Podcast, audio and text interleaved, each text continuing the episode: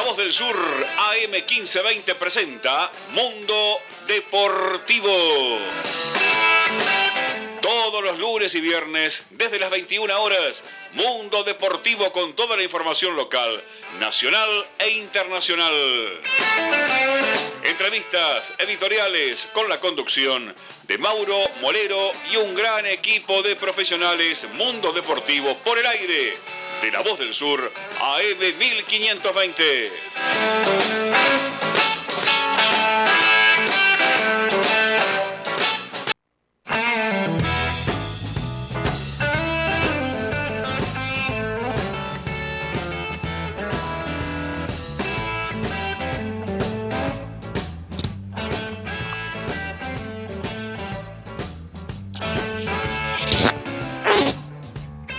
Muy pero muy buenas noches en este programa número 76 de Mundo Deportivo acá en M1520 de la Voz del Sur. Mi nombre es Mauro Molero quien los saluda y tenemos un gran programa con primero lo más recordado de todo el día, el cumpleaños de Diego Armando Maradona. Y tenemos un par de cositas para hablar luego con la gente, pero no estoy solo. Tengo acá a mi compañero Facundo Mediavilla con mucha información de River y saber qué pasa con el River Cam, Facu. Hola Mauro, ¿cómo estás? También lo saludo a, Rodri en esta canción. Y sí, la verdad que hubo mucha incertidumbre también la semana con el River. Todavía no se probó al 100%, pero yo puedo afirmar que el día domingo River va a jugar en el River Camp y después vamos a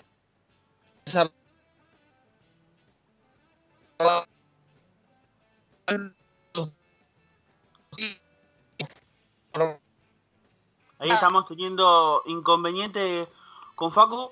Un River que por ahora está en duda sobre cómo, dónde va a ser el, el, partido que tiene este domingo. Pero luego vamos a hablar con nuestro compañero con lo que pasa con el River Camp. Por lo que nos dijo, puede ser una gran novedad de que esté directamente en el, en el River Camp, pero veremos. Vamos a ver si podemos retornar otra vez con Facu. Facu, ¿nos escuchás bien?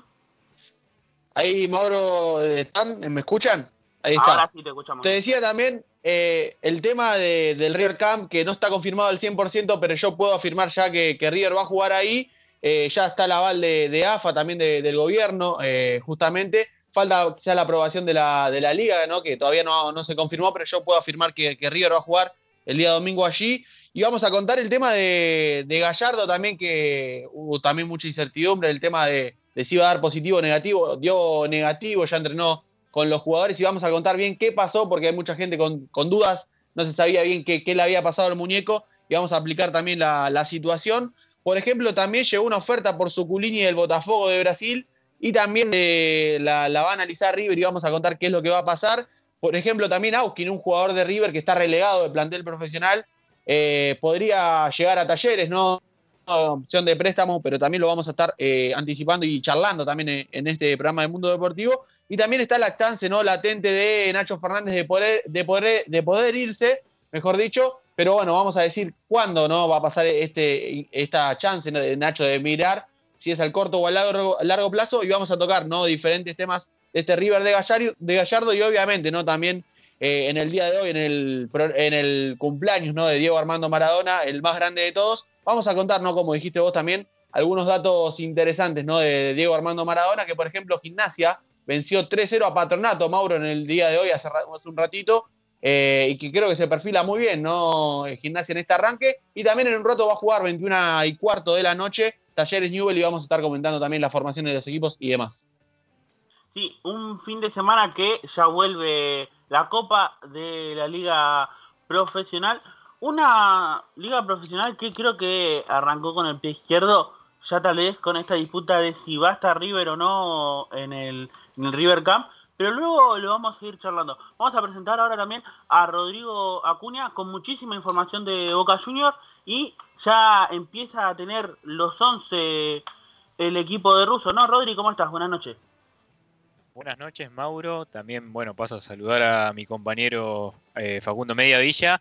Eh, y sí, como decías vos, ¿no? Ya Boca tiene lo que sería eh, Russo su 11 en, mente, donde probablemente haya cuatro cambios en el equipo de Boca, Mauro. Eh, lo vamos a estar contando ahora en un ratito quiénes van a ser los jugadores que entrarían en este 11. Uno que ya está confirmado por lesión. también tenemos, bueno, mucho acerca de la información respecto a Julio Buffarini, eh, desde el sector de, la dirigencia, ¿no? Eh, se volvieron a acercar al jugador. Recordemos que Julio Buffarini eh, no había aceptado su renovación anteriormente. Bueno, ahora desde la dirigencia se acercaron nuevamente para ofrecerle otro nuevo contrato para renovar. Vamos a contar también con detalle qué es lo que ofrece Boca y cuál es también la postura de Buffarini ¿no? respecto a esto. También tenemos acerca del tema almendra, qué pasa con almendra, ¿no? Eh, parece ser que Boca eh, está intentando o volverá a sancionar al jugador, lo vamos a ver ahora también en cuestión de minutos, un jugador que como sabemos no se presenta a entrenar con el equipo eh, hace, hace desde que volvió Boca a jugar prácticamente. Así que tenemos todo esto, mucho más. También el tema de Russo con su renovación. Tenemos bastante hoy para hablar acerca de Boca, pero también, eh, dejando un poco el tema del Ceneice, eh, tuvimos partidos de Sudamericana, partidos de Champions.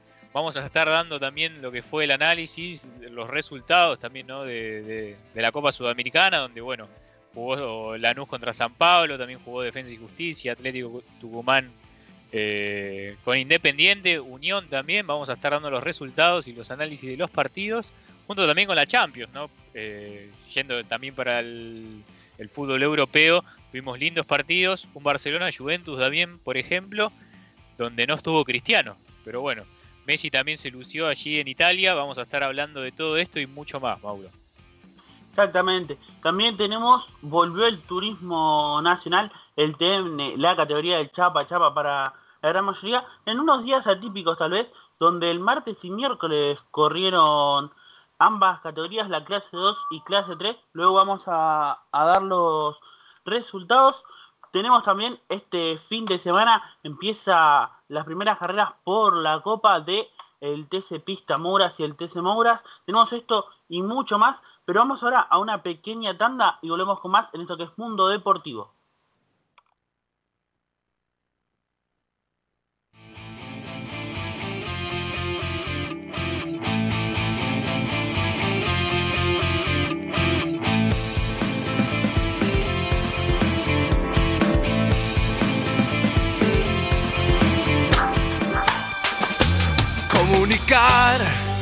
Es dar información y es nuestro esfuerzo darte lo mejor.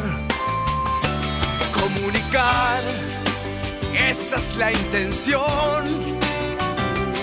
Con nuestra música, con nuestro corazón.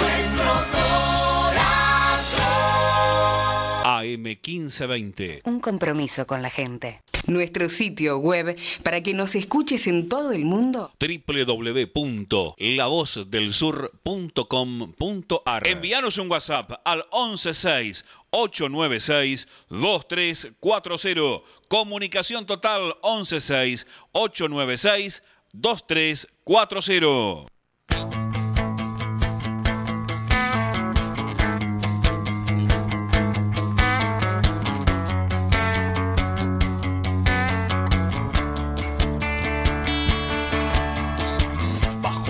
Mano del cielo y acariciando su pelo, rulo y señal de la cruz. La caricia de Jesús hizo posible el milagro, convirtió la red en tierra, el balón hizo palomas que aterrizaban su paz en la isla Soledad, borrando una absurda guerra. Judas no juega esta tarde lo expulsaron por traidor. Y once apóstoles de Cristo con sus oídos al cielo, consultándole al Señor. Y Jesús dijo, me voy. De tácticas ya no hablo, pero un consejo les doy. La pelota siempre al 10, que ocurrirá otro milagro.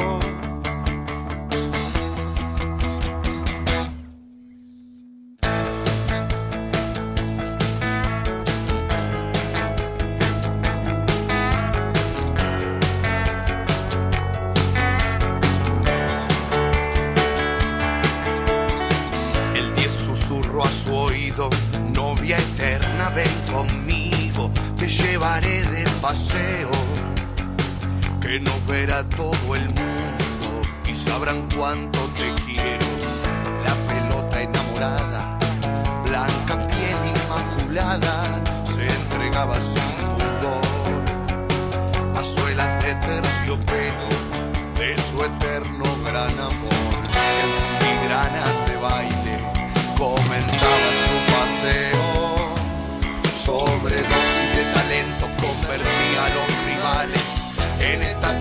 See me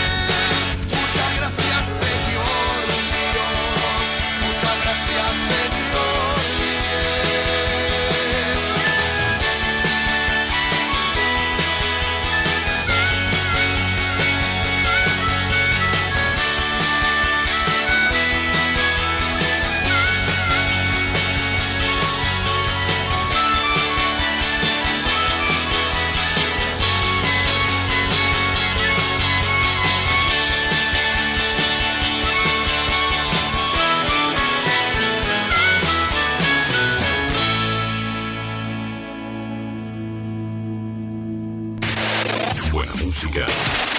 Buen sonido. Buena señal. AM 1520, La Voz del Sur.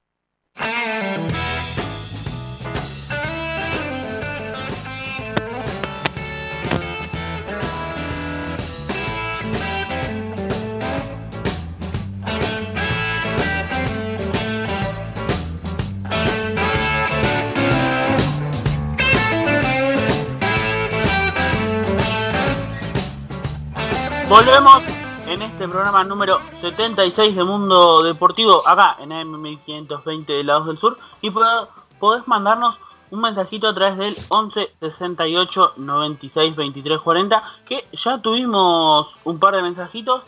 Y también nos puedes seguir a través de Instagram como arroba Mundo Deportivo Radio. Luego de el tema, creo que era el tema para abrir este programa, el tema de las pastillas del abuelo, que es Dios que si mal no recuerdo, y luego capaz que Facu me va a corregir si no, eh, el cantante de las pastillas lo cantó en Huracán con Diego, eh, ya que Facu nos trajo muchísimos datos sobre Diego Maradona. A ver si no me dejas mentir, Facu. Sí, Mauro, que creo que también lo, cantó como bien, muy bien me mencionaste vos. Eh, y que bueno, no creo que particularmente nosotros que no lo vimos jugar, pero que sí lo vimos por videos, y por lo que te cuentan también, ¿no? Fue el más grande de todos. Que quizás el argentino es mucho más de, que, de comparar, ¿no? Y no disfrutar, por ejemplo, a Messi Maradona, ¿no? Eh, y siempre estamos en constante comparación. Yo creo que hay que disfrutarlos. Todavía eh, el Diego no está más vigente que nunca. Hoy dirigió gimnasia por distintos motivos. Eh, se fue, se fue bastante emocionado en el partido, pero que yo creo que es un grande. Que bueno, nos, dio a todos ¿no? el Mundial del 86, que va a ser recordado por todos nosotros, Mauro. Que si querés empiezo ¿no? Con, los mensajitos que estuvieron llegando en el día de hoy, los primeros de la noche, que nos dice, por ejemplo, Patricia de Temperley. Hola chicos, ¿cómo están? Por fin vuelve el fútbol local. Felicitaciones por el programa. Y la info de siempre. Un beso a todos. Bueno, les mandamos un gran saludo en este caso a Patricia. También Norma que nos dice, hola, buenas noches. Qué bueno que empezó el fútbol. Buen fin de, bueno, un gran saludito también a, a Norma en este caso.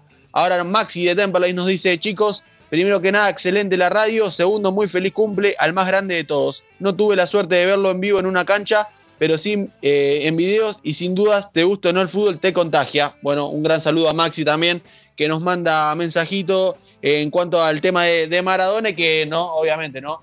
Un grande, ¿no? Del fútbol argentino, Mauro, y del fútbol mundial, que también, ¿no? Bastantes jugadores y exjugadores y técnicos se aprendieron el saludo vía redes. Exactamente fue un saludo a nivel mundial, porque muchísimos, tanto futbolistas, entrenadores, incluso otros deportistas de otro, de otro, otros deportes, han estado mandando saludos al 10 de la su momento, creo que la selección del 86 que es lo que más se recuerda. Y tal vez creo que todos nos recordamos el gol de con la mano en el Mundial de Inglaterra, pero ya abriéndote también paso, de esas curiosidades que nos trajiste. Así es, bueno, Mauro, también datos curiosos y de no tanto, ¿no? También por, por momentos, por ejemplo, vos mencionaste también, ¿no? Eh, salió campeón del mundo del 86, ¿no? Con el gol recordado con la mano. Y también el gol, ¿no? Que, que gambetea a muchos jugadores, a varios jugadores ingleses y hace el gol cayéndose en el piso también. Un gran gol, ¿no? Obviamente todos lo recordaremos, ¿no? En nuestras memorias. También salió subcampeón del mundo del 90, también muy recordada esta selección que la final eh, luego la Argentina jugó, quizás no pudo jugar Canigia en su momento, Ruggeri también por, ser amonestados no pudieron jugar la final. Y también salió subcampeón del Sub-20 el año 1979. Y algunos datos con la selección. Jugó, por ejemplo, 91 partidos ¿no? con la albiceleste, marcó 34 goles y marcó 33 asistencias también.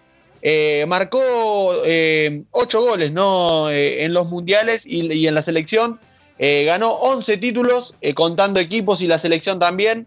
Hay que destacar, por ejemplo, el dato curioso, Mauro, es que no jugó ni un partido de, Copa Libertadores. Es el dato quizás curioso, eh, si se quiere, y es una espina que creo que él, le quedó marcada.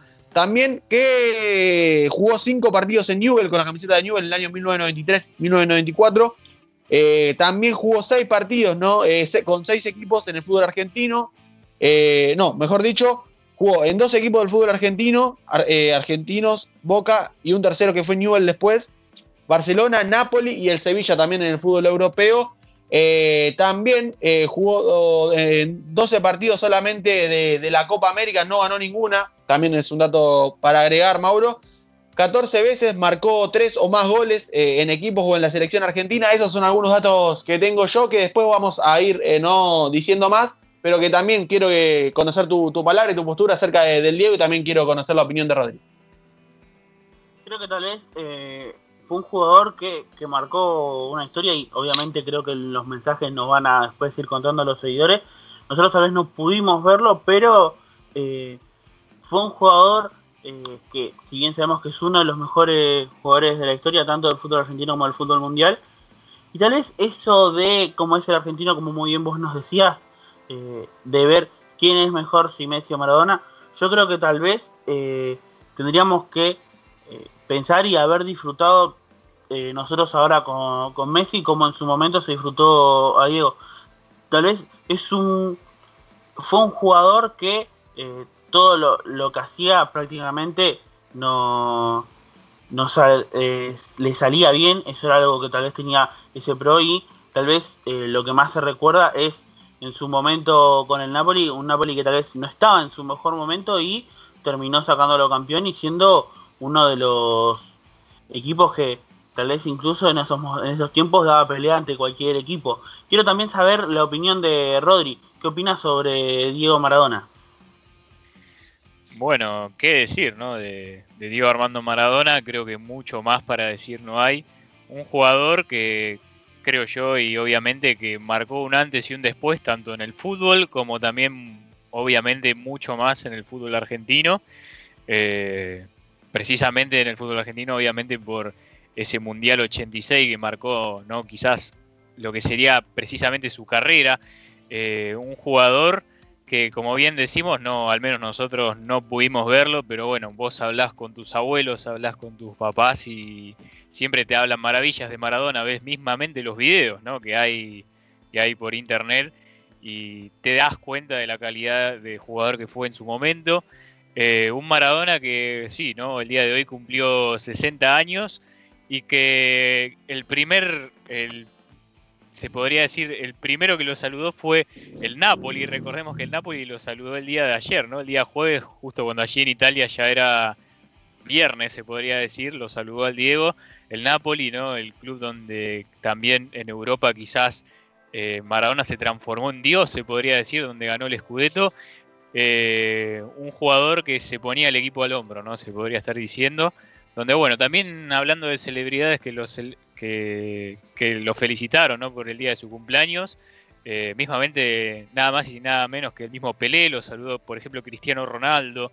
Eh, un jugador muy querido ¿no? en el ámbito del fútbol, ¿no? muy reconocido y que, como bien decimos, es un jugador histórico que va a dejar su marca hoy y siempre, históricamente. Sí, Rodri, nada más y nada menos un gigante ¿no? en, cuanto al fútbol y marcó sin dudas una, una era en, nuestro fútbol y como decimos, ¿no? nacional e internacional. Seguimos con algunos datos ¿no? que, tenemos, por ejemplo, eh, dirigió 18 partidos ¿no? con la selección argentina eh, del 2008 al 2010. Eh, de los 24 partidos que dirigió, ganó 18 de los 24 que dirigió, nada más y nada menos, pero bueno, yo creo que quedó marcado ese partido con Alemania en el Mundial 2010, que creo que quizás se lo cuestionó también por cómo planteó ese partido Maradona, pero que todos recordamos, no sé si como técnico, pero como jugador, yo creo que fue el mejor de, todos. Como técnico quizás tiene algunas cosas que, quizás eh, ajustar o mejorar, pero por ejemplo hoy ganó Gimnasia el equipo de, Maradona 3-0. También eh, jugó 21 partidos ¿no? Eh, en los mundiales convirtió 38 goles en el Barcelona también. A los 41 años se retiró de Boca justamente en el año 2001 y dijo, por ejemplo, en la bombonera la célebre frase, también la, recordarán Rodrigo y Mauro, la pelota no se mancha, ¿no? Esa frase que creo que quedó también en la memoria de todos, esa gran frase. y también marcó 59 goles de tiro libre, contando la selección y equipos, ¿no? Donde jugó, por ejemplo, el Barcelona, Boca y entre otros. Eh, que los tiros libres, eh, y también lo contó como anécdota también Messi en su momento y también Maradona, eh, lo expresó públicamente, el tema de que Messi no era tan bueno empateando tiros libres.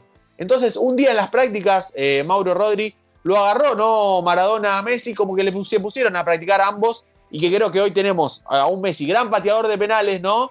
Que creo que fue también un indicio, un, un puntapié inicial, e-, ese, ¿no? Ese, esos consejos de Maradona que creo que hoy tenemos a un Messi más perfeccionista en ese caso, que hoy por hoy también patea los tiros libres de una manera formidable, Mauro.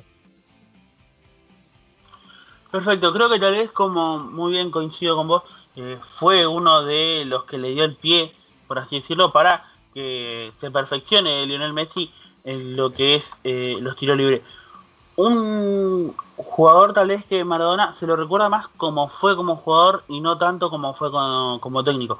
Tal vez su paso de la selección fue un altibajo que eh, terminó con esa derrota por 4 a 0 ante Alemania. Creo que una de las derrotas que más se recuerda y obviamente también lo que fue el Mundial, pero eh, es un, un jugador Maradona que siempre se lo va a recordar por cómo fue como jugador y no tanto como técnico. Como muy bien decías, hoy Gimnasia ganó y también incluso eh, no está en el, en, el, en el ascenso porque estaba Maradona. Como muy bien lo dijimos en, en esos momentos, cuando supimos que eh, en la Superliga, que en esos momentos era, no iba a haber, eh, no iba a haber eh, descenso, dijimos mucho que iba a ser por Maradona. Y un Maradona que tal vez ahora arrancó bien en este en esta Copa de la Liga Profesional y tal vez eh, ya está pinza para, quién sabe, intentar clasificar en ese en ese grupo en ese grupo. Pero veremos también después qué es lo que pasa. ¿Qué más información tenemos, Facu?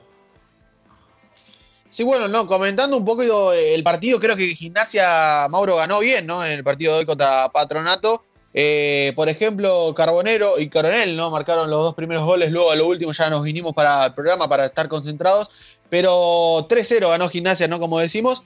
Y por ejemplo, Carbonero, Joan, Carbonero, ¿no? Es extremo colombiano de 21 años que eh, pertenecía al Once Caldas que tuvo una gran participación en el último Mundial Sub-20, justamente este joven, que en su momento fue sondeado o quizás se le ofrecieron a Gallardo y por distintas, eh, distintas cuestiones no firmó con River, también porque River no tenía disponible el cupo extranjero y eh, Carbonero en este caso, eh, que creo que fue uno de los mejores ¿no? en el partido de gimnasia, que creo que sí, también factura Brown, sacando quizás algunas pelotas de gol, Mauro, que creo que fue algo de lo mejorcito. También hay que sumar a Ayala, ¿no? El ex jugador de Lanús.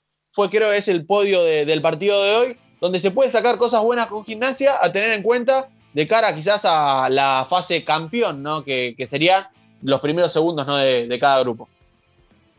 Sí, vamos a repasar, eh, luego vamos a, repasar todas las zonas. Una zona que Gimnasia se encuentra en la zona 6 con Gimnasia, Huracán, Vélez y Patronato creo que tal vez eh, sería una de las zonas que, eh, que puede ser accesible para, para el equipo de Diego. Tal vez eh, el primero podría llegar a ser Vélez y luego sería entre Huracán y Gimnasia. No sé qué opinás, Facu. Sí, no, no, coincido con, vos en esas cosas que, que, estás mencionando. También para agregar que ya arrancó el partido de Talleres Newell, van 0 a 0 en 8 minutos 30 y para decir también, y vamos a dejar en modo título, ya es, eh, es oficial que lo están confirmando, River no jugará en el River Camp, eh, es una cosa insólita, eh, histórico en el fútbol argentino, que a, 48 horas o menos de 48 horas River no tiene lugar para donde va a jugar el, partido oficial con Banfield, tampoco hay jugadores concentrados, todo, si querés, un, un bochorno, si querés llamarlo de una manera, la verdad que, bueno, poco serio en esta liga, y bueno, vamos a ver también qué, es lo que pasa en este sentido, Mauro. Pero después te lo amplío más adelante. Lo dejamos a modo de título porque creo que vamos a hablar y debatir mucho sobre lo que pasa con el River Camp y sobre qué pasaría si hubiese estado el equipo de Gallardo en el River Camp. Pero ahora vamos a una pequeña tanda y volvemos con más en este programa número 76 de Mundo Deportivo.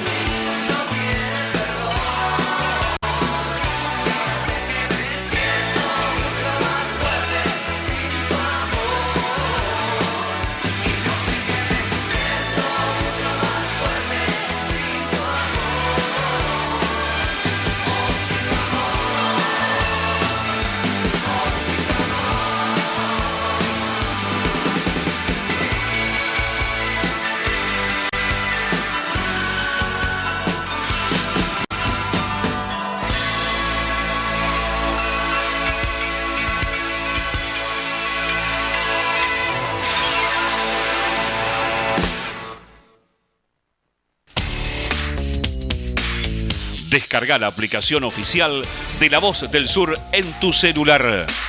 Ingresa a la tienda de tu dispositivo, buscanos como La Voz del Sur, descargala y ya podés disfrutar de la programación de AM 1520 La Voz del Sur, estés donde estés.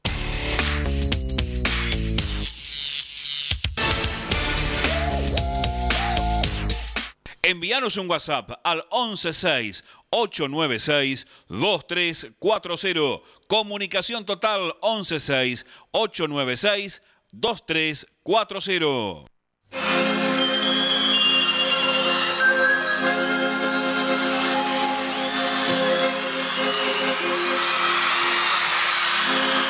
En una villa nación fue deseo de Dios crecer y sobrevivir a la humilde expresión, enfrentar la adversidad, con afán de ganarse a cada paso la vida.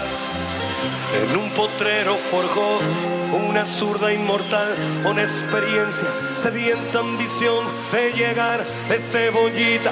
Soñaba jugar un mundial y consagrarse en primera. Tal vez jugando pudiera a su familia ayudar.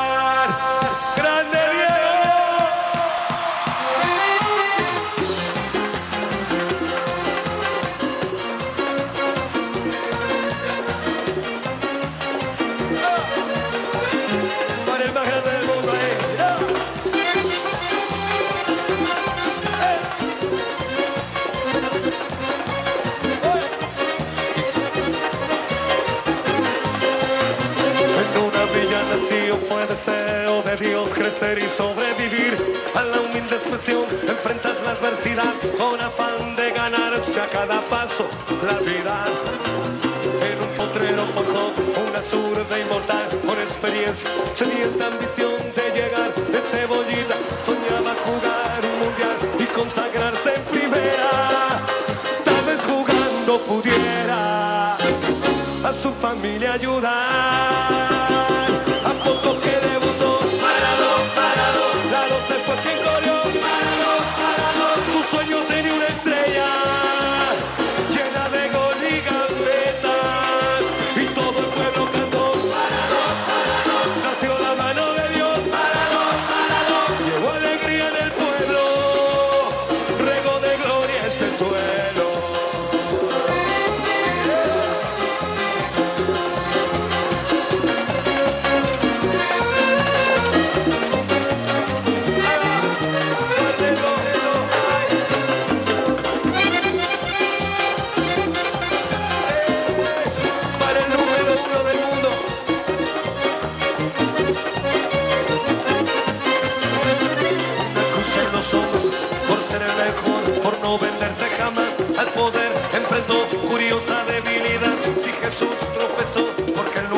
De hacerlo.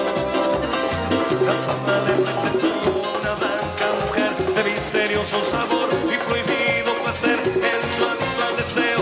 Dios anda otra vez involucrando su vida y es un partido que un día el Diego está por ganar.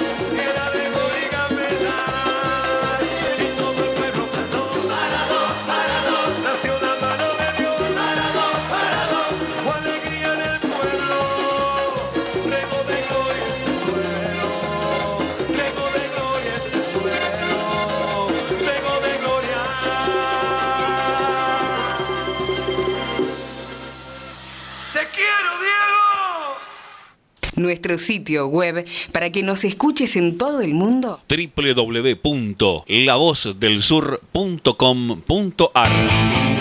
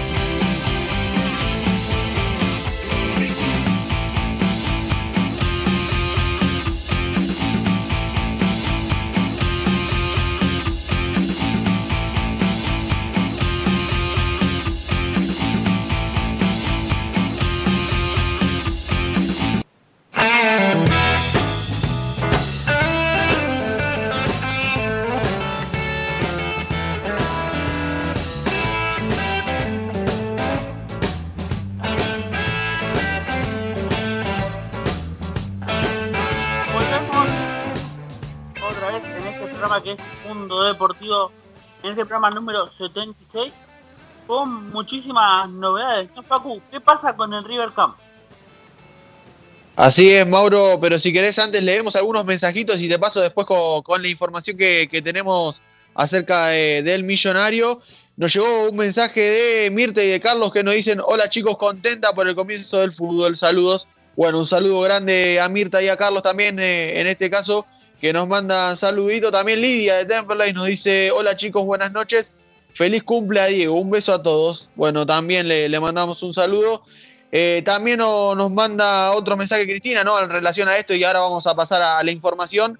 Eh, hola, buenas noches, bienvenido Mauro. Maradona fue un gran jugador, de esos que no se olvidan. Facu, si no juegan en el River Camp, ¿dónde jugará River Banfield? Buen eh, fin de. Bueno, le mandamos un saludo a, todos los oyentes, obviamente, en este caso también a Cristina. Mira, Mauro, pasó algo extraño y algo raro, porque eh, ya River estaba todo listo, todo preparado, estaban eh, poniendo las lonas, eh, las cabinas para la, televisión, la TV dio el visto bueno, ya estaba todo lo ok. Tapia, ¿no? En cabeza como la AFA, también había dado el, visto bueno. Lo que faltaba era nada más y nada menos que la aprobación de la liga profesional. Pero sin esta autorización Tapia, ¿no? En nombre de Tapia le, confirmaba a, a y compañía que esto iba a pasar y que iba a jugar, ¿no? En el River Camp.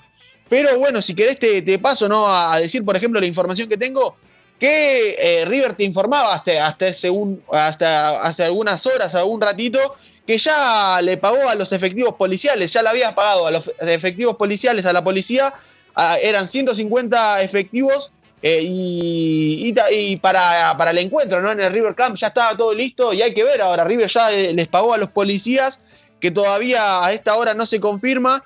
Eh, lo, que, lo que hay como información también es que en cuanto a la liga, eh, la liga profesional va a sacar un comunicado en breve, veremos si será en unas horas o, en el día de mañana también, que diciendo palabras más, palabras menos, que con el apoyo de la mayoría de los clubes y para cuidar el producto, no van a autorizar a River a jugar en el River Camp justamente. Hace instantes terminó una reunión ¿no? en Besa Chica justamente entre Tapia y Tinelli. Eh, y bueno, vamos a ver también qué, es lo que va a pasar eh, en este sentido. Y también a esta hora, hasta hace un rato, eh, la Previde, ¿no? Irá mañana a Ezeiza, ¿no? A, realizar una inspección ocular, ¿no? Esto es lo que dice en el River Camp. Y como decimos, ¿no? La Liga Profesional le envió una notificación a la Previde diciendo que van a sacar una resolución desde la mesa de la liga, no dejando jugar a, River en Ezeiza. Esto es lo que informan también en cuanto al lado de River, el lado de la liga profesional. Y que bueno, a esta hora hay mucha incertidumbre, Mauro, que por el momento no está confirmado al 100% que River pueda jugar, ¿no? En el River Camp tal vez mi postura y luego voy a pasársela a Rodri para que después termine cerrando Facu o sigamos debatiendo. Pero creo que tal vez eh, no, no quedaba correcto, si bien las instalaciones de River son muy buenas, estaban habilitadas por AFA y todo, y tal vez acá viene luego tal vez un tema más político entre una pelea entre AFA y Liga Profesional, ¿no? Pero eh, tal vez no quedaba correcto que se juegue en una cancha de entrenamiento. Como varios medios decía, y tal vez no es por menospreciar el River Camp, porque se ve muy bien el River Camp, pero eh, quedaba como un partido de entrenamiento. Eh, no, la gran mayoría de los clubes cuando tienen que hacer una reforma en, las canchas o algo, se alquila otro estadio. Y la decisión que había tomado, tomado River era ir a la cancha de entrenamiento de ellos como para apaciguar costos. Algo que tal vez eh, en tiempo de pandemia estaría bueno que pase, pero eh, tendría que abrir, abrir para todos, porque eh, muchos son los gastos de todos los clubes, entonces sería justo que tanto si River puede, que se pueda a todos. Tal vez ese era el miedo de la liga profesional, que tal vez de un día para otro, un ejemplo, tal vez Boca venga mañana y te diga, no puedo poner mi estadio porque voy a pintar eh, las líneas de, del medio de la cancha y esas cosas. Y tal vez ese es el problema. La liga tiene miedo de eh, exigir o oponerse eh, del lado de River y que luego después terminen jugando todos en una cancha de entrenamiento y tal vez parezca más un torneo de, de country que una liga profesional que tal vez es raro por cómo es porque es un torneo complementación para que el próximo año esté, esté bien el torneo y que se sepa bien cómo va a ser. Pero hasta ahora, eh, si bien se están manejando mal en muchas cosas, yo creo que en esta se la doy a favor a la liga profesional y también en parte es un poco una pelea entre quién tiene el poder. Porque Tapia ya había dicho que sí, que se podía jugar en, en el River Camp, pero de golpe eh, Tinelli, como presidente tal vez de, de la liga profesional, dijo que no, que no, no se podía. Entonces a veces es un tiro y afloje entre ambos como para ver cuál es el que tiene más poder acá. Eh, hay que ver también esas cosas. Si eh, River, eh, un ejemplo River, pasan estas cosas. ¿Y qué pasa después en otros clubes o cómo se va a manejar? Acá ya empieza tal vez la presión entre Donofrio, Continelli, cómo, cómo lo van a tomar en un futuro. Incluso también nos ponemos a pensar qué es lo que quiere hacer la liga profesional. Y la liga profesional va, va a dirigir todo, todo lo que va a ser la competencia o va a ser solamente en, en unas solas opciones. Creo que acá mostró la liga profesional que quieren manejar todo. Quiero que también abrir un poco de debate con Rodri y que nos dé su opinión. Bueno, hablando del tema este, ¿no? Del River Camp, eh, yo creo que para mí eh, la liga profesional podría haber sido un poco más blanda en este sentido, al menos desde mi punto de vista. Eh, y es que también hay que meter en contexto, creo yo, el tema de la pandemia eh, y, que todos los clubes del fútbol argentino quizás no están en un buen momento hablando económicamente. Y yo creo que añadiendo algunos datos, ¿no? como por ejemplo de que al no haber público y demás, yo creo que tampoco, y además también agregando lo que sería que ya tanto la tele, tanto como la AFA aceptaron eh, lo que sería que River juegue en, el River Camp. Eh, yo creo que la, liga profesional podría haber sido más blanda y bueno, metiendo todo esto en contexto y encima tenés todo a favor eh, respecto a la tele y demás para que River pueda jugar ahí, yo creo que al menos podría por esta ocasión eh, sí, quizás aprobar de que River pueda jugar en el River Camp. Más que nada hablando por el contexto, ¿no? Actualmente que tenemos por la pandemia y económicamente tanto en el fútbol argentino como en todo el país.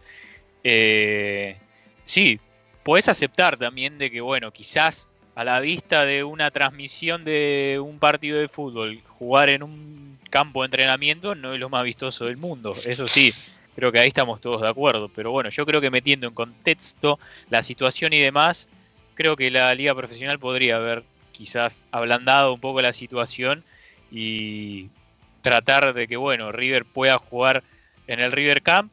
Eh, otra de las decisiones que me parecen un poco eh, desordenadas, por así decirlo, que no vienen a cuento, es que también eh, la liga profesional le avise a River que no, no puede jugar en el River Camp a 48 horas de jugar su, primer partido oficial contra Banfield.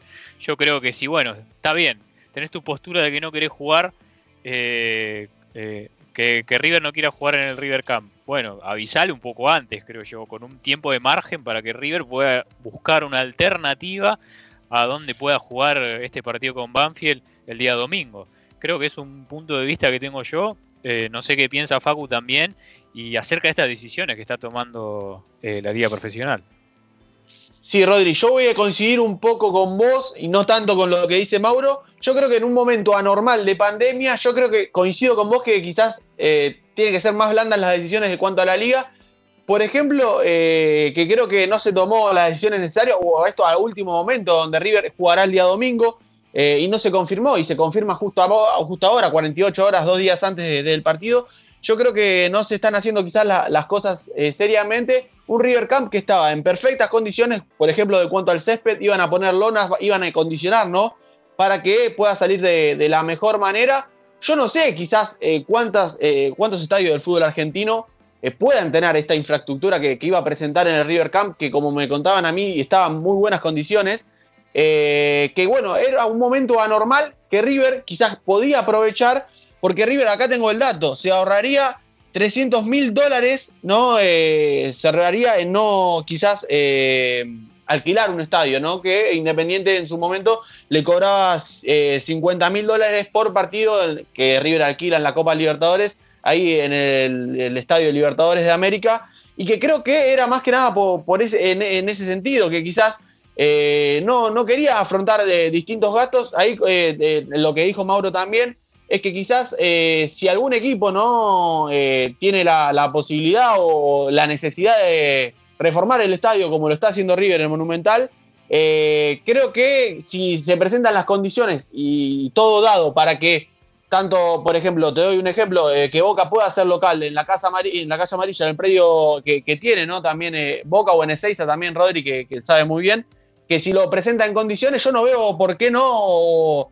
pueda jugar allí eh, en, este contexto, ¿no? Hay que poner en contexto de pandemia, que los equipos están muy mal quizás económicamente. Yo no veía con malos ojos que, River pueda jugar en el River Camp, bueno, y mucho menos que, la liga te dé la, la aprobación o la no aprobación a dos días antes del partido, Mauro. Creo que tal vez, eh, siguiendo este, este debate, eh, ahí está tal vez lo, que hablábamos. Muy bien vos nos decías la cifra que eh, River guardaría. Y ahí empezarían los problemas con que algunos equipos, un ejemplo tal vez no hablando de los grandes, sino por no desmerecer, ¿no? Pero patronato, un patronato que tal vez le cuesta llegar a juntar la cantidad de plata que tiene, eh, que necesita para abrir el estadio, eh, ¿por qué no le dejan jugar en, su cancha de entrenamiento? Si es para, para bajar los gastos de todos, se terminaría todos pidiendo que cada uno termine jugando en su cancha de entrenamiento. Tal vez creo que es como muy bien lo decía yo, eh, pasa esto, que la liga profesional no quiere aceptar el River Camp más allá de que esté en perfectas condiciones que esté aprobado todo lo que lo que se está diciendo y lo que se está hablando, pero no, no quiere no quiere hacerlo por un tema más que eh, no quiere meterse eh, en un momento de pérdida, porque es un producto que se le va a entregar a la gente y que tal vez eh, que empiecen varios equipos con los reclamos de yo quiero para barajar gastos, jugar en mi cancha de entrenamiento, ahí empezarían tal vez los problemas. Como muy eh, lo decía también Facu, no vamos a comparar en, lugares que el River Camp es prácticamente como un estadio por cómo está hecho, pero en estas cosas tal vez la liga profesional prefiere tener su producto al 100% y tal vez eh, por eso no dejar el River Camp. Lo que sí hay es un mal manejo ya desde el principio con el tema de eh, cuando comenzaron los, el sorteo, que no se mostraban bien los papeles, muchísimas cosas muy desorganizado, pero creo que eh, es un momento en el que por eso elige tal vez tanto Tinelli como la liga profesional es dejar a, a River sin el River Camp. Igual es algo que hicieron muy mal creo y te doy el pie otra vez a vos Facu de eh, haberlo hecho a 2 a 48 horas de jugar porque ahora obviamente el que le quiera alquilar la cancha a River, la plata va a ser mucho más de lo que tal vez es un día normal. Así es, Mauro, y que bueno, igual River va a estar a la expectativa, quiere que se haga 100% oficial, eh, es decir, esto no que solo en los medios se hable, sino que ya salga el comunicado de, la liga, como decimos, ¿no? En horas o en el día de mañana. Eh, a lo largo del programa vamos a estar atentos a, darle el último minuto a la gente también eh, y que bueno, nos llegó un mensaje también de Andrea eh, diciendo que creo que eh, Tinelli es el que está manejando todo, porque Tapia ya había dado el ok, son de terror. Igual que el sorteo de, este torneo que fue un desastre, otro papelón más, nos dice Andrea, de, Andrea Fernández, le mandamos un saludo grande. Y que bueno, Mauro, como te digo, ¿no? A esta hora River, por lo que te puedo decir de, River, que están esperando, quieren esperar la autorización 100% oficial pero que bueno, ya a lo largo del programa vamos a estar hablando más en cuanto al juego, que es lo que nos gusta a nosotros, pero obviamente estar a la expectativa en cuanto a la información que a lo largo de esta, de esta hora que nos queda, también voy, a estar muy, muy atento a las últimas novedades de River y las voy a estar aportando acá en Mundo Deportivo. Perfecto, Paco. Vamos ahora a una pequeña tanda publicitaria. Hasta las 23 estamos en Mundo Deportivo acá en AM1520 de La Voz del Sur.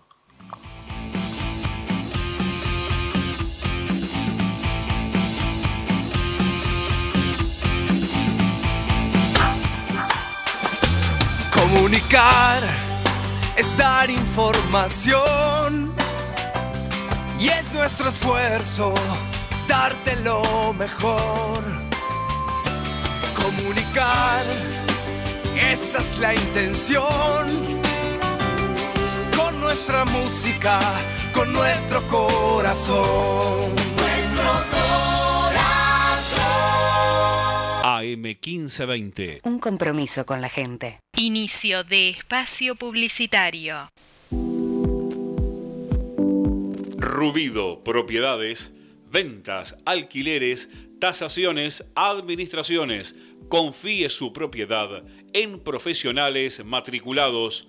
Rubido Propiedades. Llámenos o envíenos un WhatsApp al 15 71 65 1719. Su operación inmobiliaria es más segura con Rubido Propiedades. Los colores de tu vida, encontralos en Pinturería Dani. Todo para el pintor, con una amplia gama de colores para darle vida y luz a tus ambientes. Vení, visitanos y consultá. Tenemos todo a tu alcance. Aceptamos tarjetas de crédito. Pinturería Dani, Boulevard Buenos Aires 1917, Luis Guillón, Telefax 4296-8457. Pinturería Dani, el color de tu vida. Cuando elegís, querés que sea para siempre y para todos. En Ezeiza, como hace 50 años. San Cristóbal Seguros, tu compañía. French 67 Ezeiza. 4295 0036 San Cristóbal.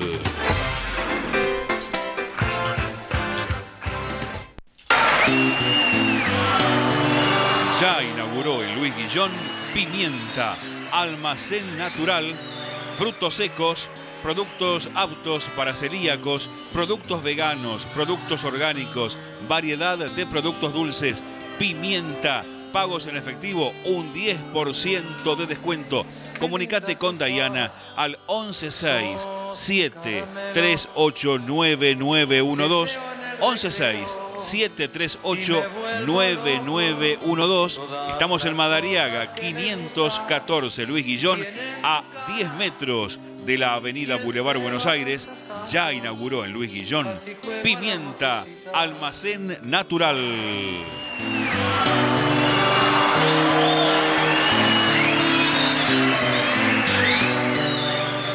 ¿Su grupo electrógeno no funciona bien? Electrógenos Total es la solución. 1559958562. Anótelo. Reparación de todo equipo naftero, gasolero, a gas. Conversión a gas de su grupo electrógeno con repuestos originales. 1559958562. Robertson 1249 Luis Guillón. Pegadito a la radio. Presentamos Mercado Esteban Echeverría, una plataforma virtual de compra y venta local. Ingresa a www.mercadoee.com.ar. Ofrece o encontrá productos y servicios desde tu casa. Municipio de Esteban Echeverría, orgullosos de lo que hacemos acá. Fin de espacio publicitario.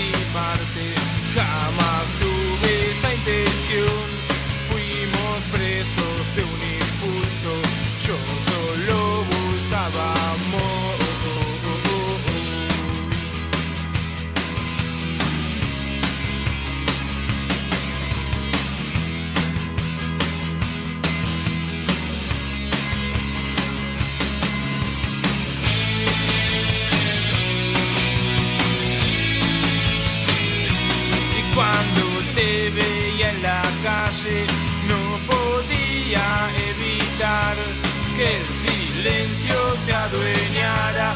Me quedaba sin hablar y ahora sé que no sos mía. La culpa la tuve yo.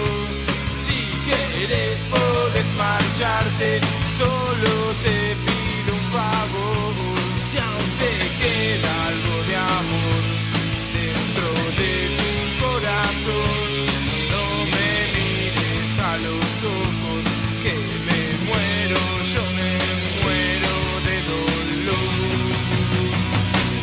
hacelo por mí.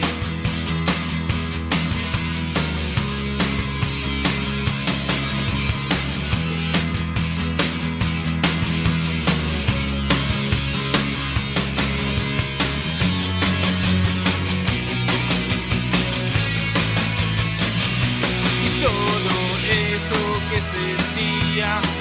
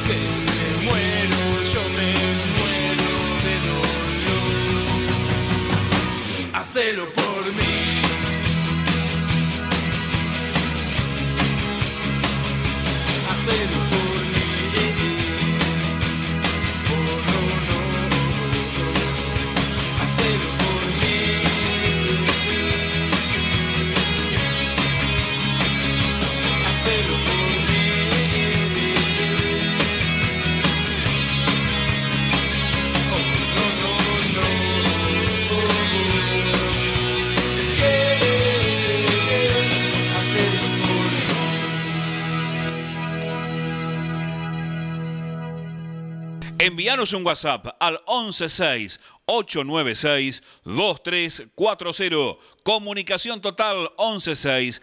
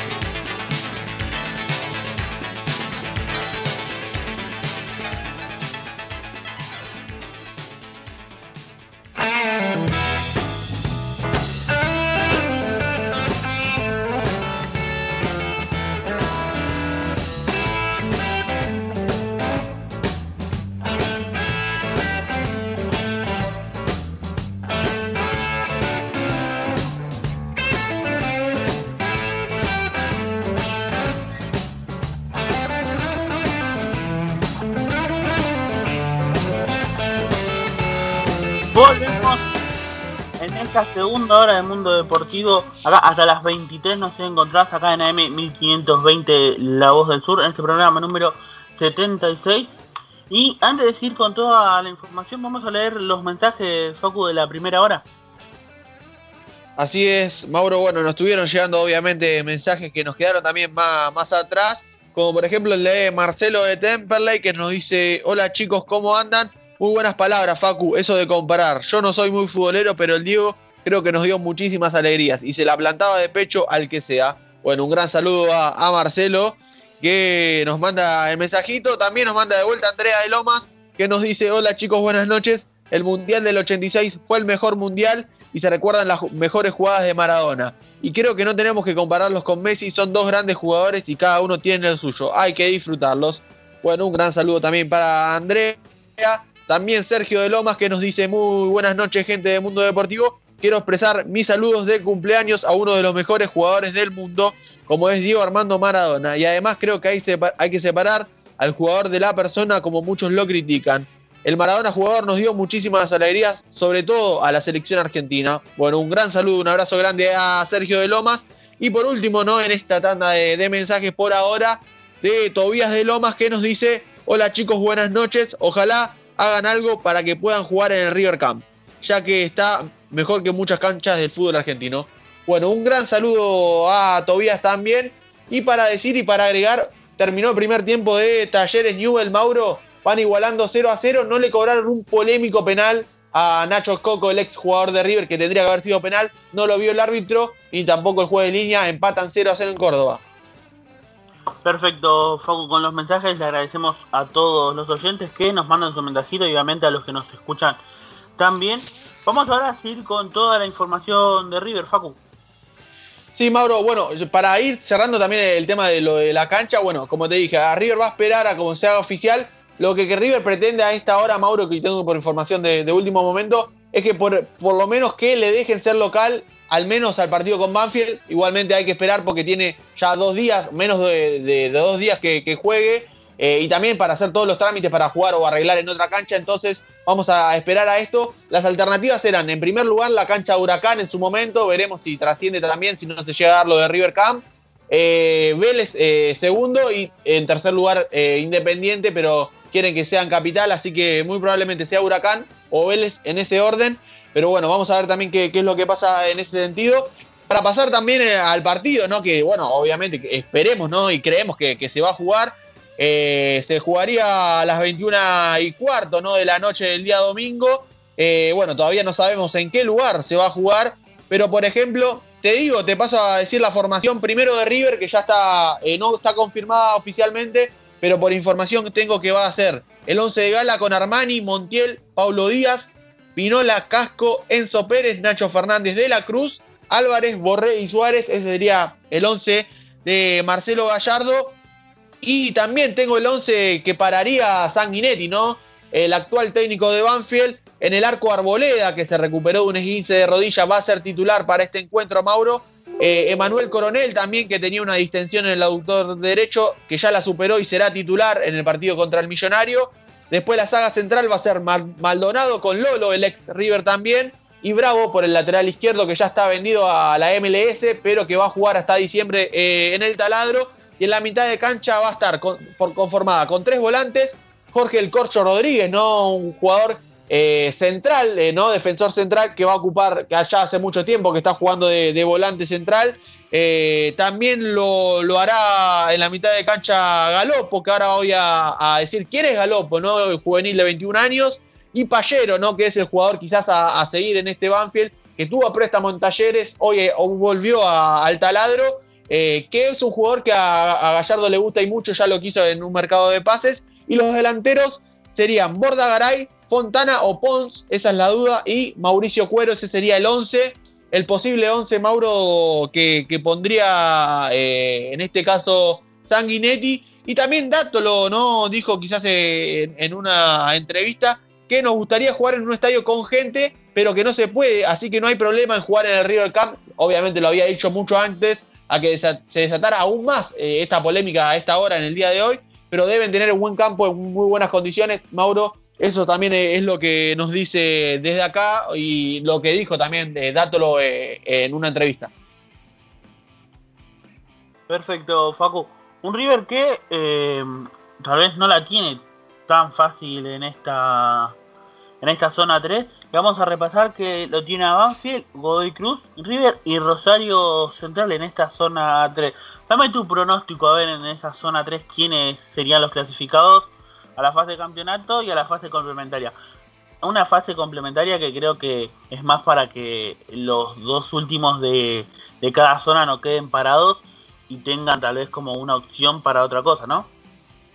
Sí, así es, Mauro. Bueno, más que nada también para eso, ¿no? Porque recordemos en la Copa de la Superliga que el que perdía ya se iba a casa y ahí quedaba mucho tiempo parado. Y yo creo que, bueno, me viene más que nada, como bien vos lo mencionás, yo creo que el primer puesto va a ser para River y el segundo, ¿por qué no para Banfield? Que lo veo muy bien en los amistosos, que te paso a decir cómo le fue. al taladro ganó 3-0 a Argentinos, ¿no? 3-0 Argentinos.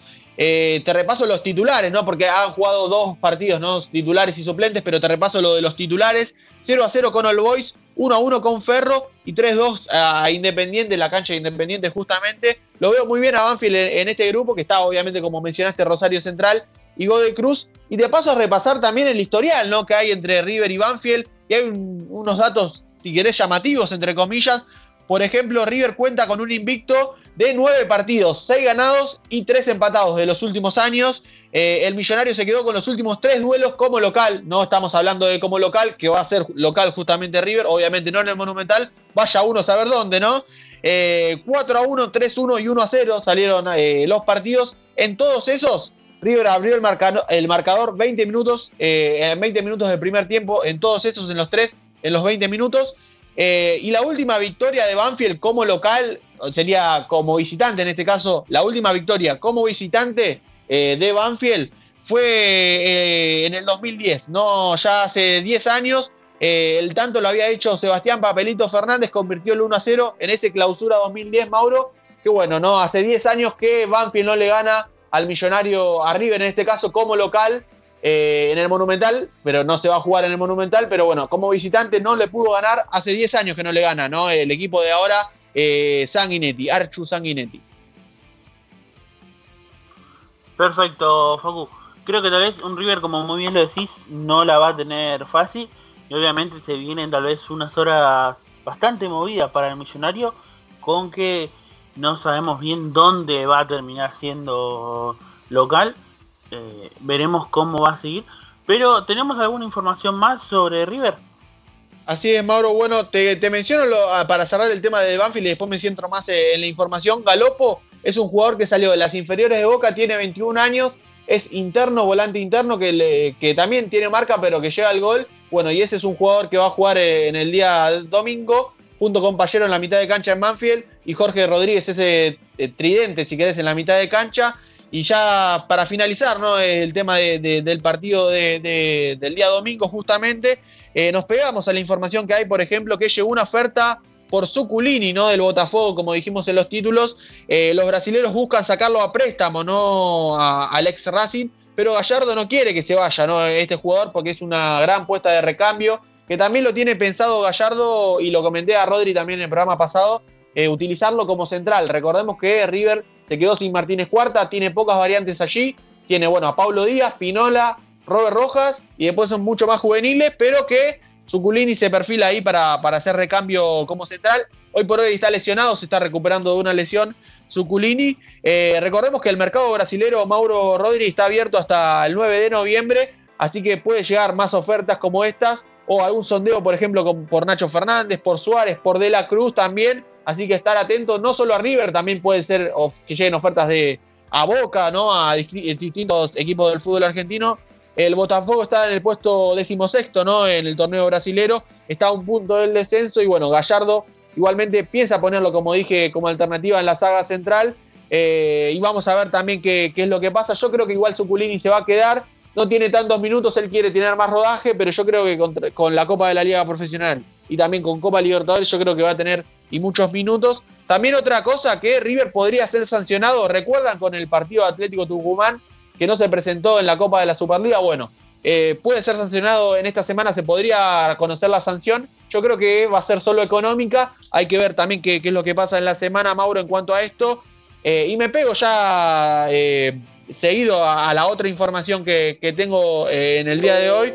Es que Auski no pasaría a hacer préstamo a, talleres, como lo dije en los títulos también. Las negociaciones están avanzadas para que juegue hasta fines del 2021 a préstamo con opción de compra en la T. Eh, el valor de la compra serían aproximadamente 2 millones y medio de dólares. En principio, yo creo que está todas las cosas muy avanzadas para que justamente Auski sea jugador de talleres. Y para finalizar también eh, el tema River, Mauro, y también si querés, eh, paso, les paso la pelota a ustedes en el tema Nacho y qué piensan. Nacho Fernández, estamos hablando.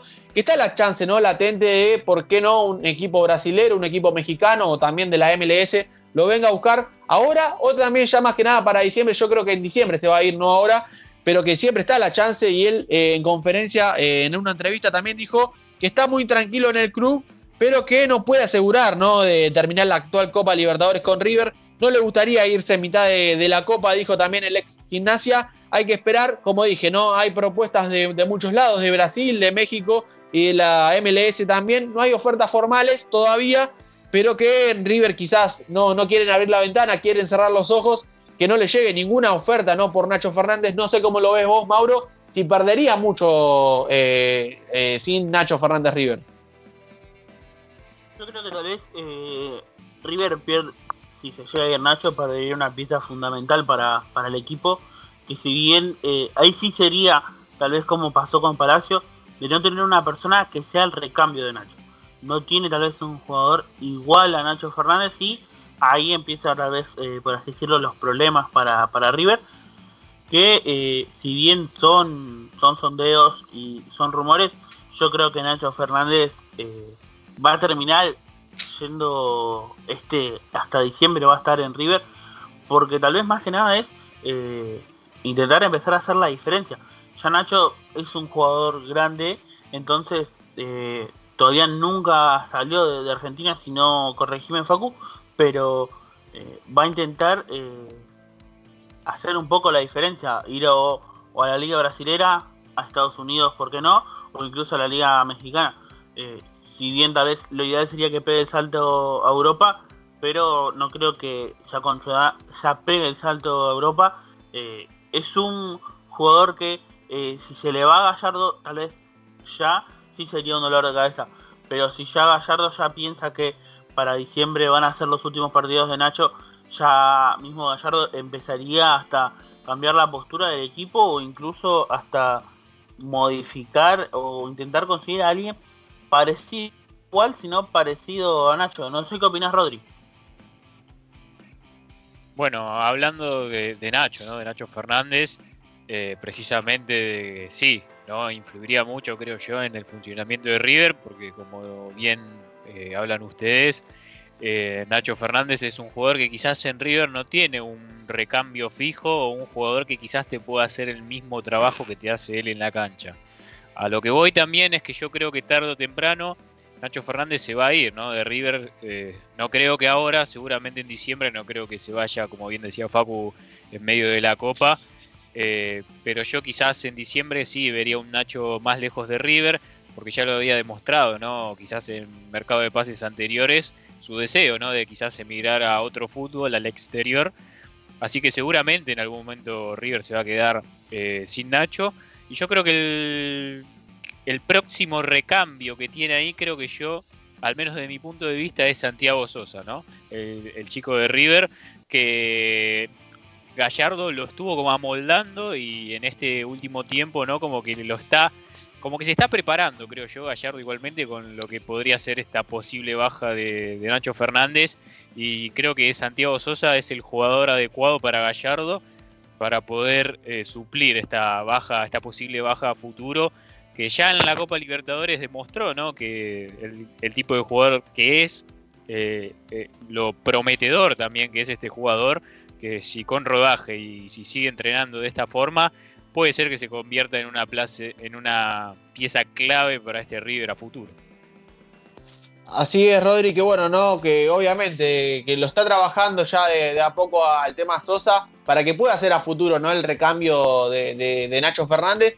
que como decimos, no hay como información. Yo creo que, se va a ir ya en diciembre, como decimos, ¿no? En diciembre yo creo que se van a ir muchos jugadores, pero que creo que ahora no se va a ir ninguno más eh, para disputar lo que queda de la Copa Libertadores, que a River le fue bastante bien en este sentido, que bueno, igualmente, obviamente, y me adhiero a lo que dicen ustedes, yo creo que es un jugador difícil de reemplazar, diferentes características del tema Sosa, pero que Gallardo lo va a tener, lo va a tener como, como interno, lo quiere reconformarse, ¿no? Como interno, para que pueda, ¿no? Quizás de, de alguna otra manera, un poco más de equilibrio que Nacho, un poco más de marca, pero que le trabaje, ¿no? El tema de la salida y de la llegada al área que eso es lo que está trabajando. Y bueno, pero como decimos, ¿no? Que creo que no se va a ir ahora Nacho, pero bueno, la gente tiene que estar pendiente, ¿no? A la expectativa, pero como digo, ¿no? Que creo que se va a ir, pero más que nada para diciembre, enero, Mauro. Perfecto, Facu. Vamos ahora a una pequeña tanda. Volvemos con más Mundo Deportivo. Para el próximo bloque vamos a tener lo que es eh, Boca. Tenemos muchísima también información sobre lo que es el automovilismo nacional Quédate prendido hasta las 23 acá en M1520 Lados del Sur en Mundo Deportivo.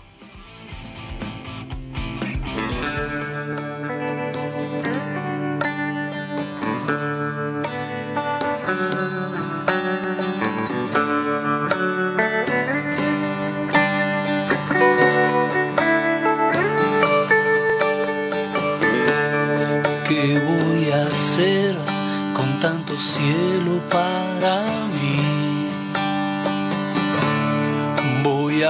yo soy un bicho de ciudad. ¿Qué voy a hacer? ¿Cuál es el camino a seguir? Voy a soñar con ese beso al regresar. Cierro los ojos, no imagino algo respiro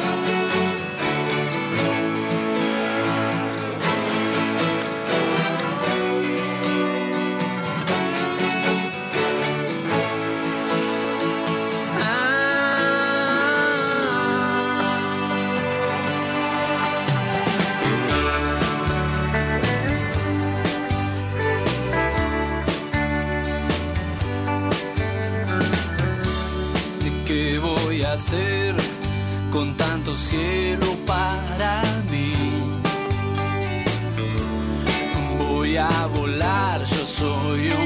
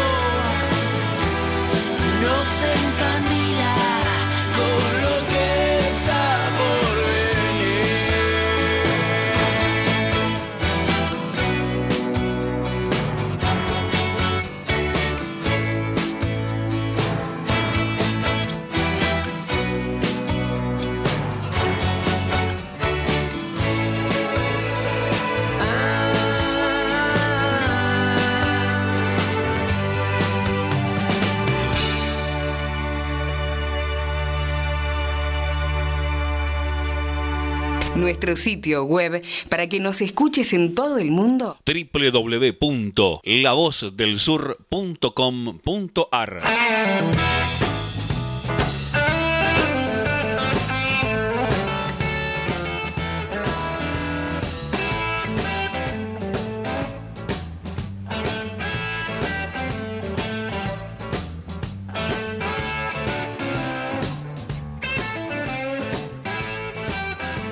Volvemos luego de este bloque en este programa de Mundo Deportivo acá en AM 1520 de La Voz del Sur con este programa número 76 y vamos ahora con toda la información de Boca Juniors, Rodri. Así es, Mauro, ya nos vamos adentrando en lo que es el mundo Boca. Un Boca que ya nos metemos directamente en el partido que va a ser el día de mañana, el día sábado, ¿no? Eh, 31 de octubre a las 21 y 15 horas va a jugar Boca contra Lanús allí en la Fortaleza. También hay que añadir que el árbitro será Fernando Rapalini. Pero bueno, ya adentrándonos más en lo que es el tema de Boca, eh, vamos a hablar del posible 11 que Russo va a parar para jugar ante el Granate Mauro, eh, donde un Boca que finalmente realizará, al menos a priori, parece ser que cuatro cambios eh, respecto al equipo titular que jugó el último partido ante Caracas por Copa Libertadores, eh, donde bueno, ya rápidamente paso a decirte el 11, Rossi va a ocupar el arco, esto es debido eh, obviamente a la lesión que sufrió en su pierna izquierda el arquero Andrada, que va a estar de baja al menos para este partido y para el partido ante Newell's de la semana que viene. Así que Rossi entrará como el arquero titular ahora, va a tener minutos nuevamente. Eh, un dato de Rossi también es que volverá a jugar justamente ante Lanús, ¿no? Eh, el equipo donde venía jugando el jugador que estaba a préstamo, eh, ahora se enfrentará, va a volver a la fortaleza, pero jugar en contra de- del Granate, veremos cómo le va. Después, para hablar de la defensa, Julio Buffarini será el lateral derecho. El Cali Izquierdos hará dupla central con Zambrano. Zambrano, el peruano que vuelve a entrar a la saga central, Mauro, que ya había jugado eh, ese partido por Copa Libertadores, que había tenido un gran nivel eh, debido a la ausencia de, de Licha López. Eh, un Zambrano que entrará ¿no? a este equipo titular ante Lanús, veremos también cómo le va. Fabra también de lateral izquierdo para terminar con la defensa. Y ya pasando al medio campo, ten- vamos a tener a Eduardo el Toto Salvio con Campuzano, eh, que no había jugado el partido ante Caracas, hay que recordar también. Y la novedad va a ser Capaldo, que Capaldo va a entrar por Paul Fernández. Paul Fernández quedará eh, en el banco de suplentes y en este caso entrará Nicolás Capaldo. Después seguido de Cardona, también Cardona que volverá a jugar como titular de aquella vez ante Caracas, ahora lo hará ante Lanús. Y para terminar con la delantera, Mauro Carlos Tevez, y acá viene el cambio. Franco Soldano finalmente parece ser que no será el 9 de, esta, de esa noche, sino que lo ocupará Guanchope Ramón Ávila. Eh, un cambio, quizás un cambio bastante brusco respecto a las características de- de- del 9, ¿no? y al menos en mi opinión, a priori, parece ser ¿no? un equipo arriba un poco más estático, ¿no? Se podría decir.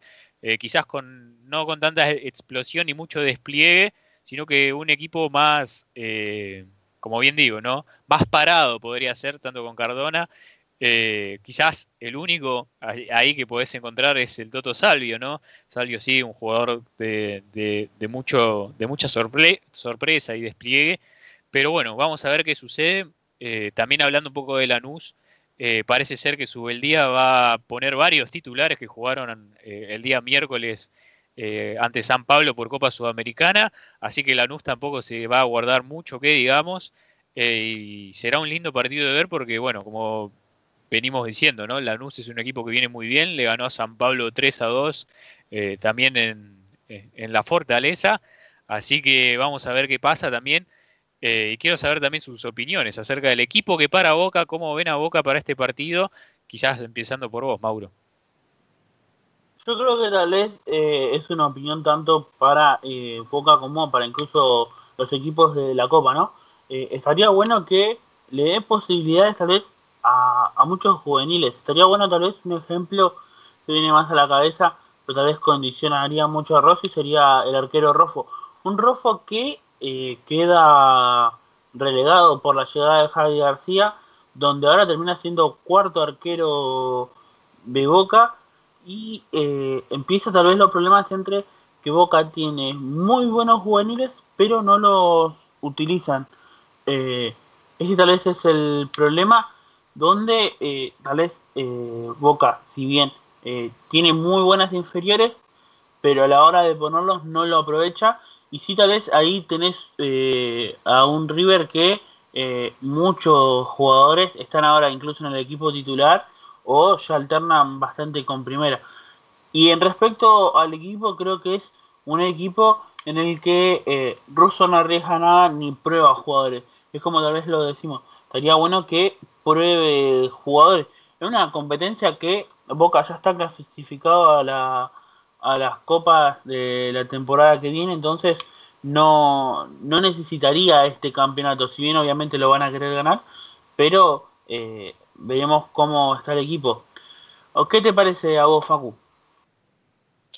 Eh, bueno, sí, Mauro, también comentando un poco el, el partido y también la formación que, que nos da Rodri que creo que, bueno, quizás Paul Fernández es el jugador inamovible titular. Imagino que en este partido no, va a ser de, la partida, como nos dijo Rodri. También un tema para quizás cuidarlo un poco de lo físico. Recordemos que, si no más la memoria no me falla, jugó todos los partidos luego del parate. Y creo que más que nada para rotar un poco en ese sentido. Lo que le, hago una pregunta también a, a, Rodri, pero antes quiero mencionar, y coincido en lo que dice de quizás Guanchope y Tevez, es una dupla más quieta, quizás un poco más, eh, no, no tan vertical, sino que quizás, o no de tanto juego, de tanta movilidad, sino quizás más estática, como la dijo él.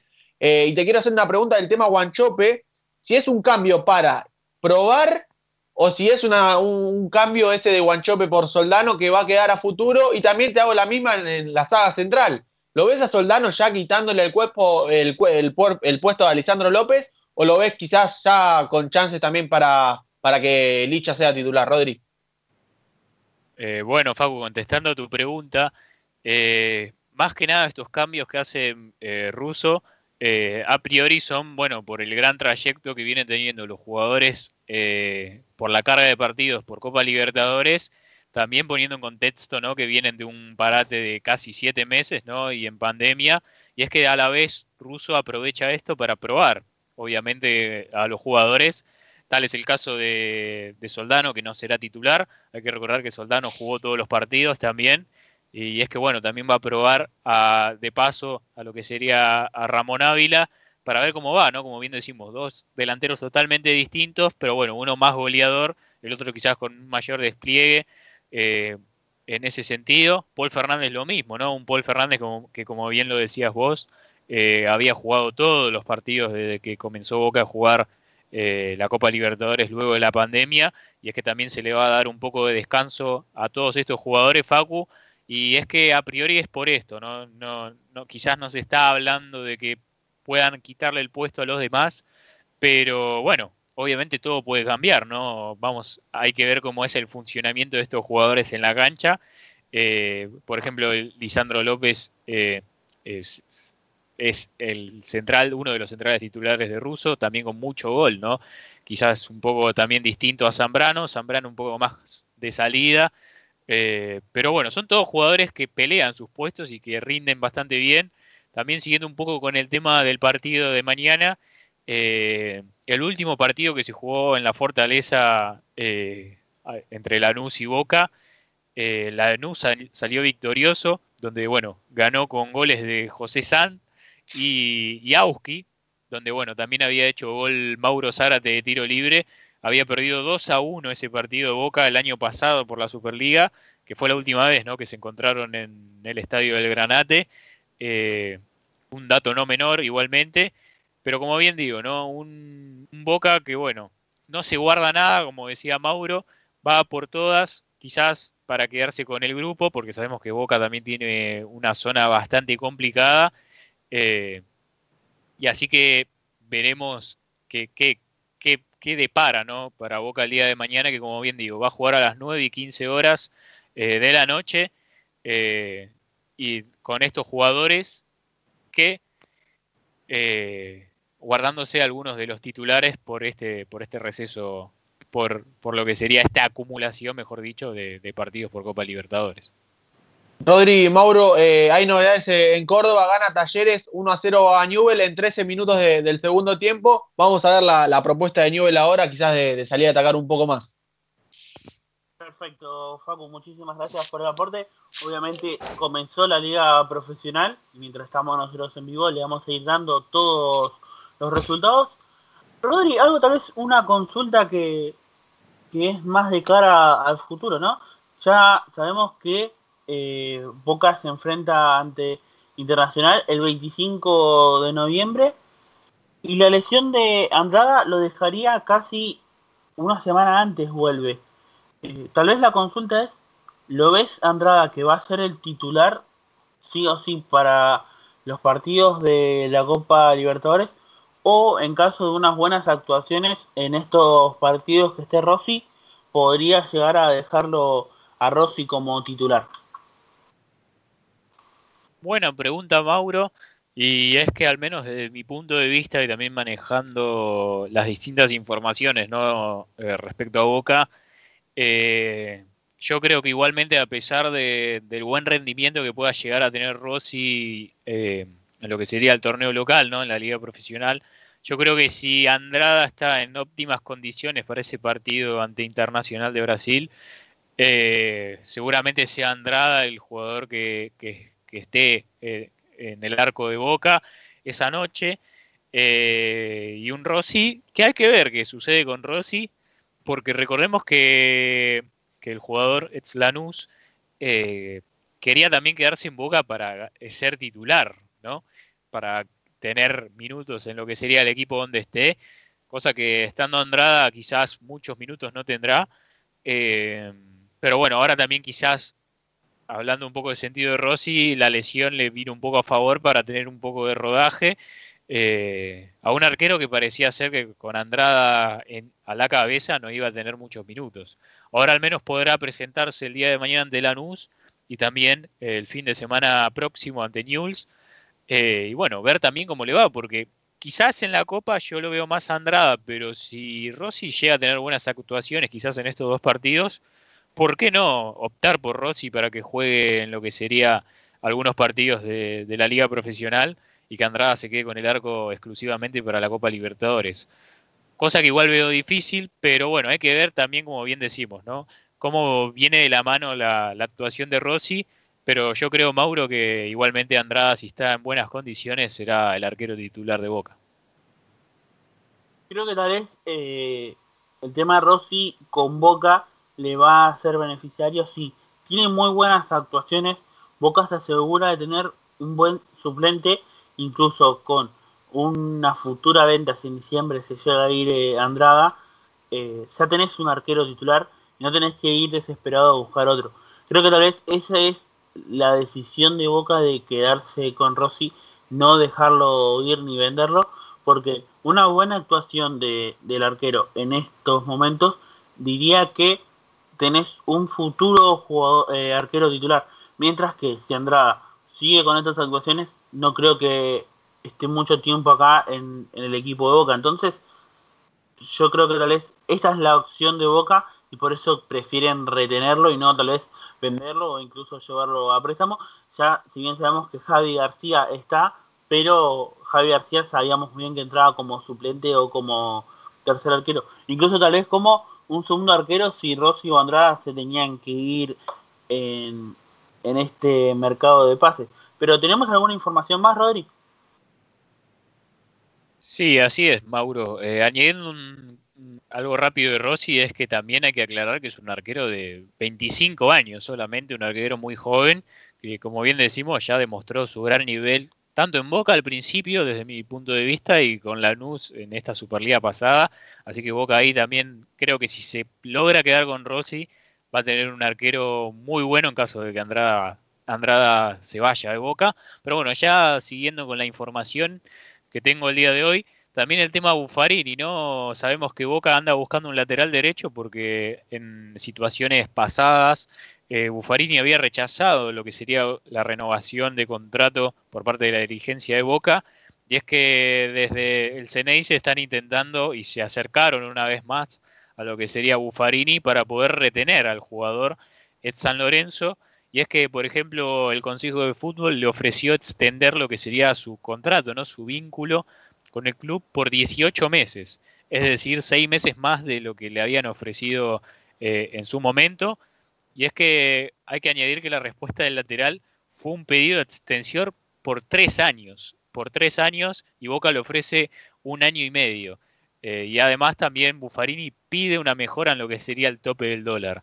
Por ahora, de momento, desde lo que eh, hablan de Boca, es que todavía no hay un acuerdo a pesar de esta decisión. Y es que igualmente la negociación sigue abierta ¿no? con Julio Buffarini, que el mismo jugador dijo que se quiere quedar en Boca, pero que su prioridad es esperar una mejora ¿no? en esta oferta del contrato eh, que vence en lo que sería en julio de 2021. O sea, estamos hablando de aproximadamente un poco más de seis meses. Así que vamos a ver qué pasa también con Julio Buffarini, que desde Boca intentan renovarle, pero si no se llega a, a lograr un acuerdo, seguramente Boca va a salir al mercado de pases a buscar uno. Pasando también con la última información que tengo de Boca al día de hoy, eh, es la situación de Agustín Almendra, ¿no? Almendra, un jugador también que estuvo sondeando mucho en el último tiempo de Boca respecto a su disciplina, ¿no? Con el club. Y es que hay que recordar que el jugador no participa de lo que serían los entrenamientos con el plantel. Y es que también sigue aumentando, se sigue ausentando, ¿no? En lo que serían las prácticas del equipo, del equipo de Russo. Eh, y es que también hace unos días el Consejo de Fútbol decidió sancionar al jugador y es que le descontaron un porcentaje de su salario debido a estas, estas faltas ¿no? en las prácticas que tuvo el jugador.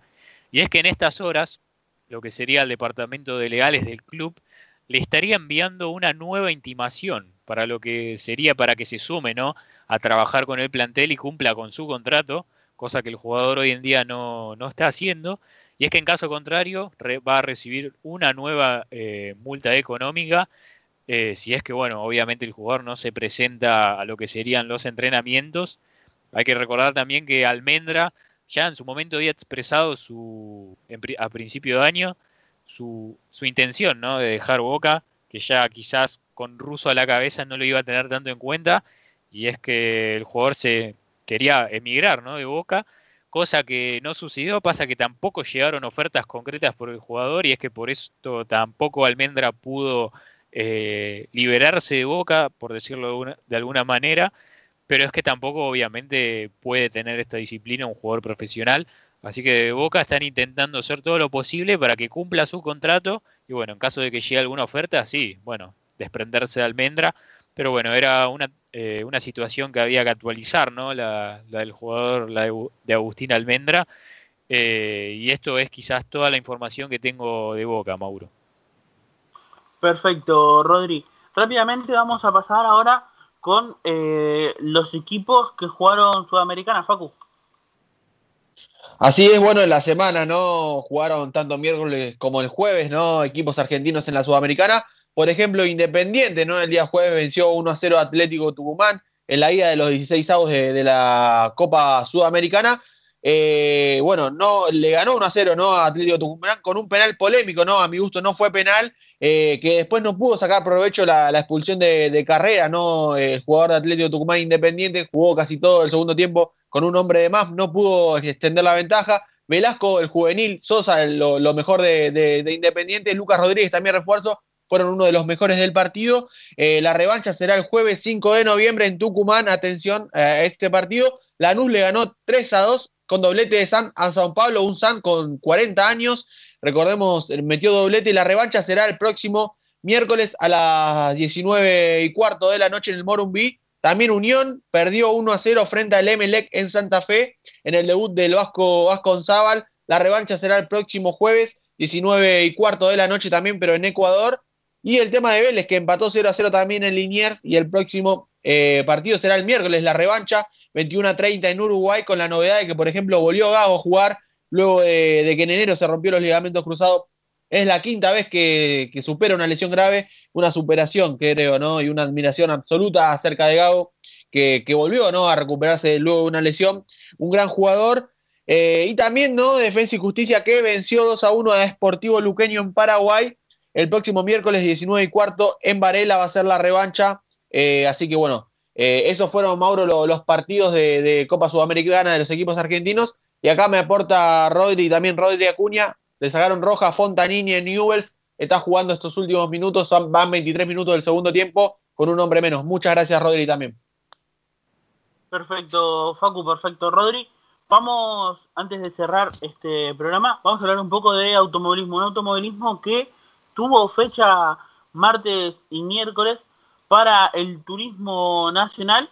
Una turismo nacional que eh, partió con el martes 27 de octubre con la clase 2, con la victoria de Jerónimo Núñez con el Toyota, seguido por Gastón Dianza, un Gastón Dianza que estuvo ahí entre los 10 en ambas competencias. Tercero se ubicó Mauro Solvi con el Toyota Etios. Una final que eh, estuvo por ganarla con una diferencia de 208 centésimas. Tuvo a nada de poder intentar ganar y llevarse la victoria, Recordemos que Janssen es el ganador de la primera fecha del turismo nacional, mientras que el miércoles 28 de octubre hubo la cuarta fecha, sería del turismo con victoria de Tomás Vergalo con el Toyota Etios, un Vergalo que dominó el, en la final de la clase 2, seguido por Nicolás Posco y Maximiliano Vestani, fueron los tres mejores de la final, de la tercera, de la cuarta fecha del Turismo Nacional Clase 2, donde las posiciones quedan Nicolás Posco en primera ubicación con 128 unidades, seguido por Jerónimo Núñez con 114 y tercero se encuentra Emanuel Abdala con 97 unidades.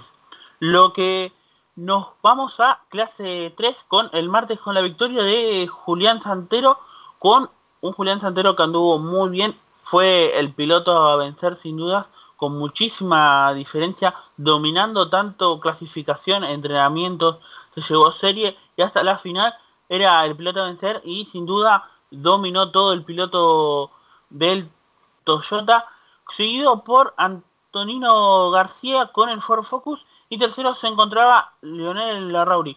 Un Julián Santero que en ese momento gana, se prende en el campeonato en la primera ubicación porque no fue el buen resultado del actual campeón Manu Ursera, donde quedó posición 19 aproximadamente.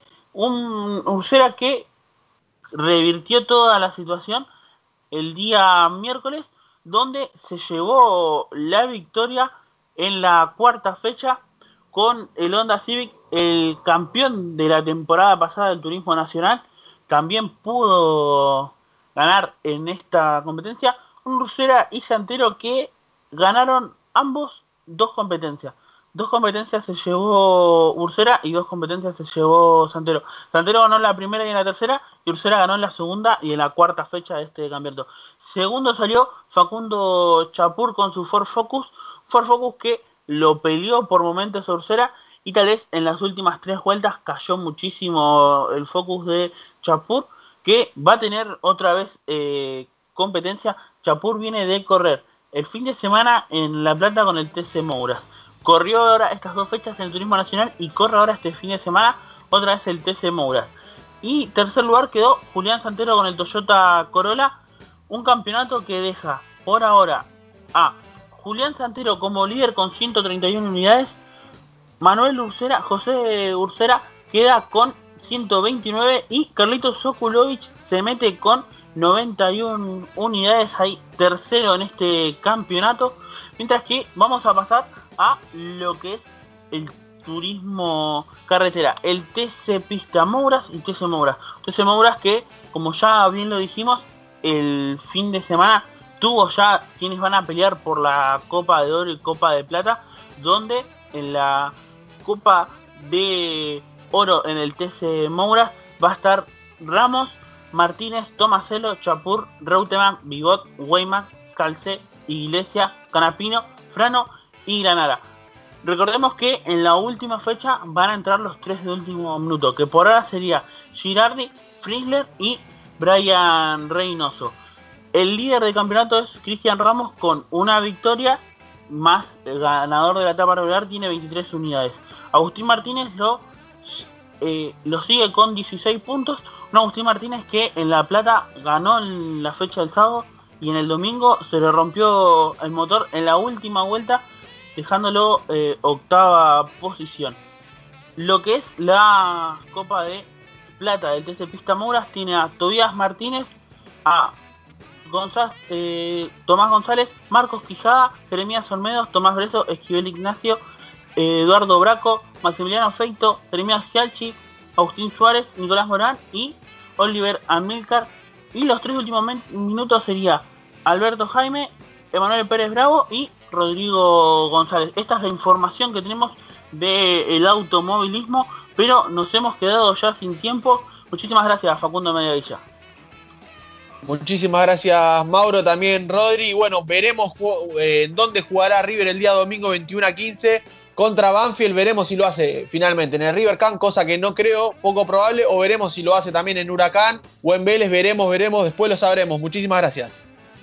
Muchísimas gracias, Rodrigo Acuña. Muchas gracias a vos, Mauro. Eh, muchas gracias a Facu también, obviamente, por este nuevo programa de Mundo Deportivo donde bueno, también le decimos a todos nuestros oyentes, obviamente muchas gracias y que nos esperen, ¿no? Para el lunes, el próximo lunes con un nuevo programa y con todo lo que nos dejó esta primera fecha de la liga profesional y con la vuelta, por fin, ¿no? del torneo argentino. Mi nombre es Mauro Modelo, quien los saluda. Muchísimas gracias, que tengan buen fin de semana. Saludamos también a Lía que estuvo en las máquinas. Este fue el programa número 76 de Mundo Deportivo. Hasta el lunes. Chao.